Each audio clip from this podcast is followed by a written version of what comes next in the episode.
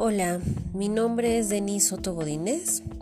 Soy estudiante de la licenciatura de Psicopedagogía del Instituto Mexicano de Psicooncología del campus Montevideo y soy de la generación 34A.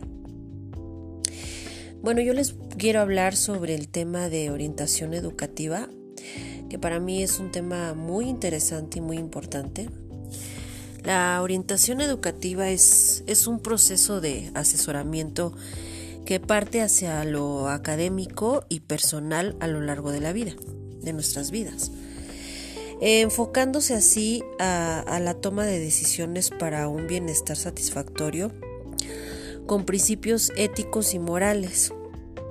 Eh, la importancia de la, de la educación educativa pretende ayudar al, correcto desarrollo del alumno mediante la personalización del proceso de enseñanza y aprendizaje, adaptando eh, a las características de cada individuo y asesorando a estudiantes y familias.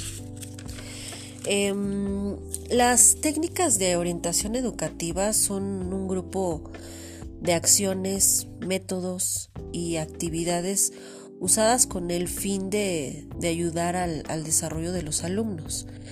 Se trata de, procedimientos sistemáticos para asistir a personas que se, se encuentren en un proceso de formación, ya sea personal o profesional, con la intención de, de sistematizar este desarrollo.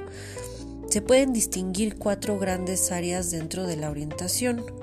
Una es la orientación profesional, eh, otra es la orientación en los procesos de enseñanza y aprendizaje, otra es la orientación para eh, la prevención y el desarrollo humano y la otra es la atención a, la diversidad. Eh, la orientación es una función y no debe confundirse en ningún caso con la persona o la actividad del orientador.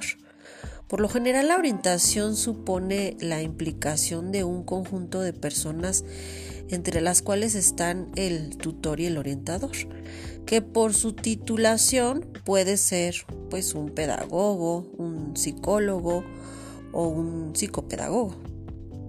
Pero además interviene en ella todo el profesorado eh, profesores de educación especial o de pedagogía terapéutica, eh, profesores de apoyo, trabajadores sociales, etc.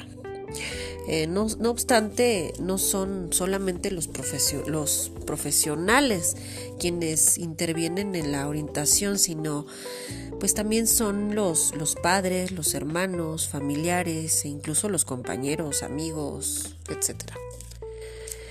Em, la orientación educativa, yo creo que su finalidad es que los alumnos se, conozcan a sí mismos, que, se relacionen e, e, integren en la sociedad a través de, diversos grupos que organicen sus actividades ante el estudio y el aprendizaje.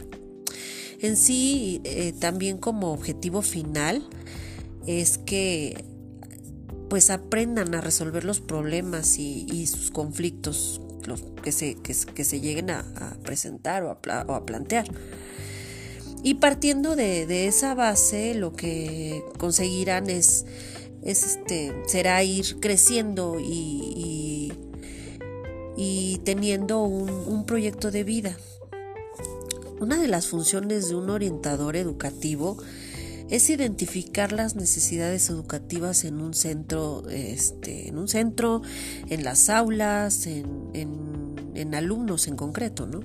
Ahora, nosotros no hacemos diagnósticos clínicos, lo que hacemos es detectar necesidades educativas.